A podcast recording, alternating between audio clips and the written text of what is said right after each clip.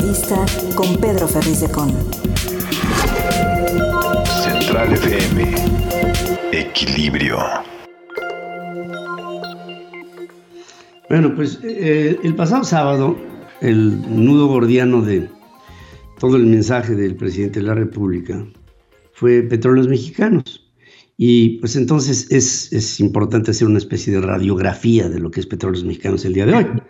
¿Es un triunfo o, o, la realidad hoy para Pemex es otra muy diferente a lo que pudiera ser un festejo? Óscar Ocampo, que es coordinador de energía del Instituto Mexicano para la Competitividad, está con nosotros, que siempre acudo a ti, Óscar, cuando hablamos de estos temas. Te saludo esta mañana, ¿cómo estás? Buenos días, Óscar. ¿Qué tal, Pedro? Buenos días. Encantado de platicar contigo en tu auditorio esta mañana.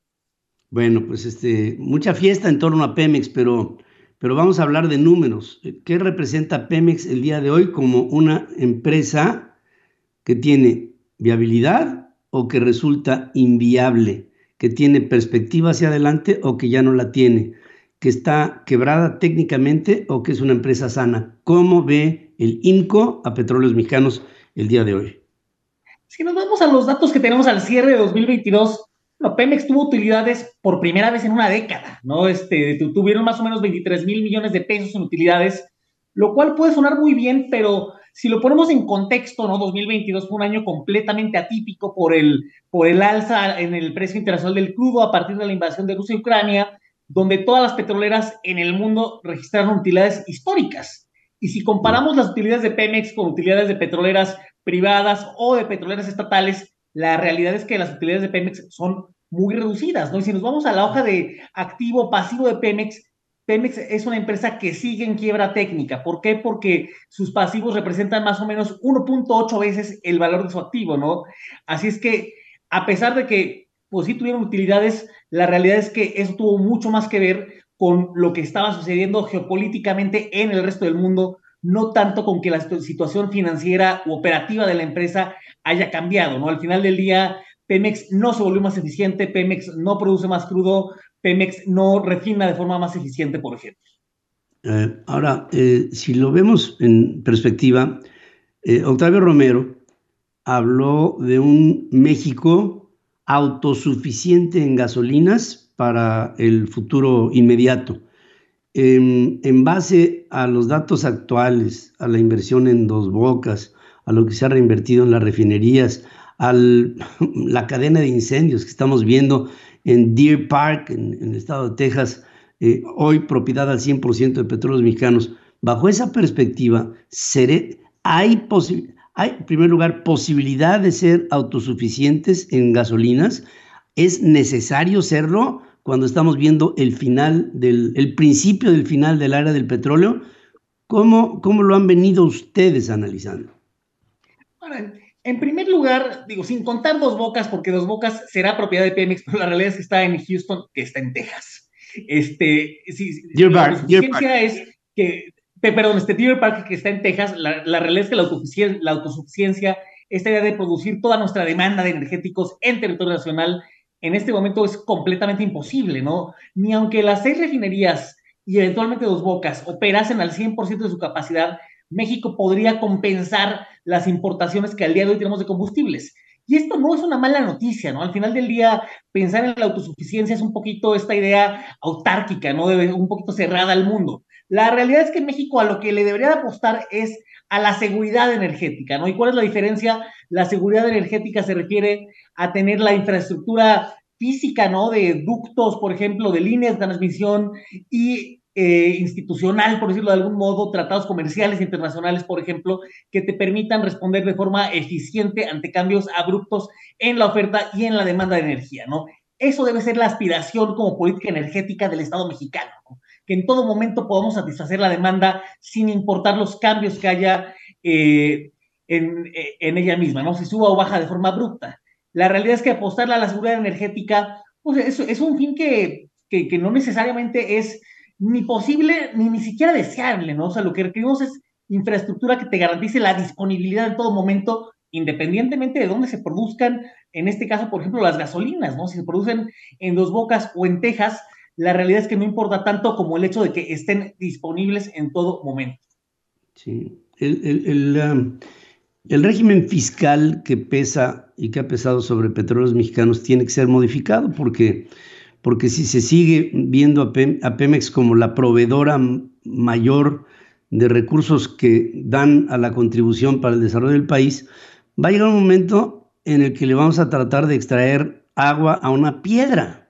Em, desde el punto de vista de este análisis en, los estados financieros de la compañía, ¿es adecuado en este momento la política fiscal que se sigue hacia la paraestatal o ya lo ves eh, con la necesidad de que venga una reforma para ella?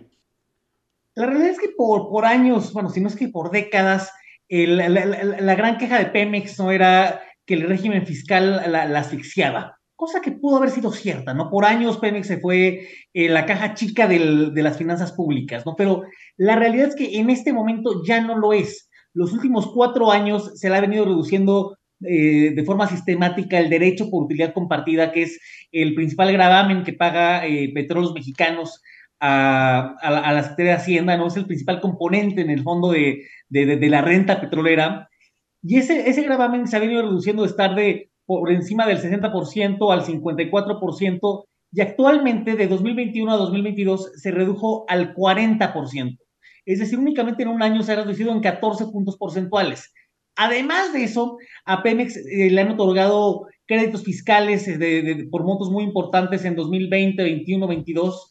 Así es que la realidad es que en este momento Pemex tiene un régimen fiscal comparable, por ejemplo, con el de los operadores privados, ¿no? Con las empresas eh, que le entraron a la, exploración y extracción de crudo después de la apertura de, 2000, de, 2013-14.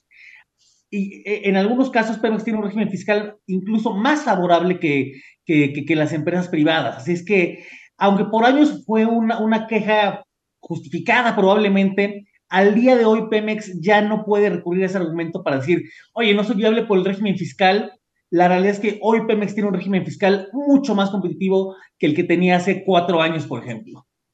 Eso, bueno, eso ya nos habla de algo eh, que, nos da una esperanza. Eh, yo veo hacia el futuro que Petróleos Mexicanos podrá crecer en la medida en que cuente con la complementariedad del, del sector privado energético. Hablo de grandes empresas, de organizaciones que están en la búsqueda de pasar reservas probables a reservas probadas. Y, sobre todo si nos vamos a las aguas medianas o a las aguas profundas, en las que solamente tenemos pues, eh, un esfuerzo de explotación en aguas profundas en este momento. ¿Estarías de acuerdo con esta, en esta idea de que la reforma energética solamente podría funcionar solo si Pemex se va de la mano con otras organizaciones del mundo o de México para la extracción de mayores recursos y, de una mayor proporción para el país? Sin lugar a. Pemex en el mediano y largo plazo no tendría por qué ser una empresa inviable, pero en este momento tienen que hacer cambios en su forma de operar muy importantes y el principal es ese. ¿no? El principal es que Petróleos Mexicanos utilice todos los recursos que tiene legalmente disponibles, ¿no? que tiene en la mesa de opciones para maximizar sus posibilidades, por ejemplo, de, incrementar su plataforma de producción de crudo. ¿Y cuál es la opción más lógica en esto? Bueno, asóciate con privados en, en, los campos de aguas profundas, por ejemplo, donde no necesariamente tienes el expertise técnico para llevar a cabo eh, eh, esa exploración y extracción de crudo. Ahí tu opción es lo que en la jerga petrolera se le conoce como la figura del farm out, que no son otra cosa que asociaciones de Pemex con operadores privados para desarrollar precisamente estos campos. ¿no? Por ahí tiene que ir la respuesta y a nivel de política energética, bueno, licitar la mayor cantidad de campos posibles para diversificar y maximizar la posibilidad de, de, éxito al momento de, desarrollar estos campos, ¿no? Y ahí Pemex tiene que ser un jugador importante, ¿no? Nadie está hablando de, sacar a Pemex de la jugada, pero Pemex y ninguna empresa del mundo pueden llevar a cabo solo, ¿no? Lo que se pretende que Pemex haga por sí misma ni aquí ni en China es viable para una sola empresa. Claro, pues tienes, mira, el análisis que das es, es muy transparente, eh, tiene que ser objetivo como lo es, y lo ha sido hoy y siempre. Yo recuerdo al principio, al principio de esta administración, cuando se hablaba de la posible inversión en dos bocas, la, el análisis que hizo el INCO sobre esa viabilidad o inviabilidad y no había corrida financiera que, que, resultara para los análisis que ustedes hicieron y hoy el tiempo les ha dado la razón. Espero que algún día haya una política energética asertiva, no solamente en función de lo que es, sino de lo que será muy pronto en esta transición de lo que en energía el mundo tendrá que tener como recurso de abastecimiento. Oscar Ocampo, como siempre, me da muchísimo gusto el verte, el, escucharte y el compartir tus análisis. Gracias y un saludo a todo el INCO con, por tu conducto. Muchísimas gracias, Pedro. Igualmente. Gracias, gracias, querido amigo. Informar es nuestro compromiso. Opinar, nuestra responsabilidad para generar la tuya. Soy tu amigo Pedro Ferriz de Con y desde hace más de 47 años he estado marcando el cambio que México necesita. Mantente en equilibrio en Central FM para que juntos podamos entender todo aquello de lo que te informas. CentralFMEquilibrio.com Te espero para cambiar a México. Central FM Equilibrio, marcando el cambio que México necesita.